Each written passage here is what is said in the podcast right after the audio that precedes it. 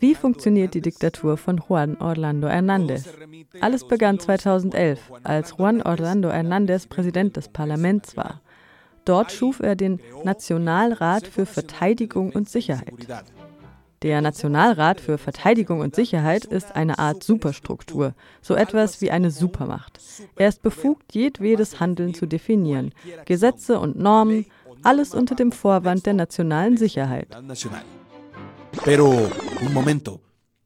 Aber Moment mal, gibt es denn keine drei unabhängige Gewalten mehr mit den Funktionen gesetzgebend, ausführend und richtend? Wie kann der Nationalrat für Verteidigung und Sicherheit darüber stehen? Der Schlüssel ist hier. Der Nationalrat für Verteidigung und Sicherheit versammelt den Präsidenten der Exekutive, den Präsidenten des Parlaments und den Präsidenten des obersten Gerichtshofs. Außerdem die Verteidigungs- und Sicherheitssekretäre sowie den Generalstaatsanwalt. Alle unter der Direktion von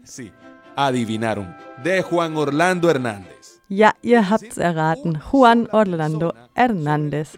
Das heißt, eine einzige Person bestimmt über die wesentlichen Institutionen des Staats. Ein Superstaat. Ein Staat über dem Staat.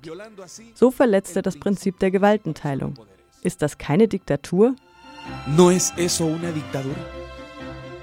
Ein klares Beispiel. Im Rahmen der Proteste für das Recht auf Bildung und Gesundheit hat der Nationalrat für Verteidigung und Sicherheit der Militarisierung des Landes zugestimmt. Die Konsequenzen? Vier Tote und mehr als 20 Schwerverletzte. Aber im Rahmen einer Diktatur, welche Gerechtigkeit können wir erwarten, wenn die Institutionen, die ermitteln und richten, darin verstrickt sind? Der Nationalrat für Verteidigung und Sicherheit ist das Organ der Diktatur. Der Nationalrat für Verteidigung und Sicherheit verletzt den Rechtsstaat. Violenta el Estado de Derecho.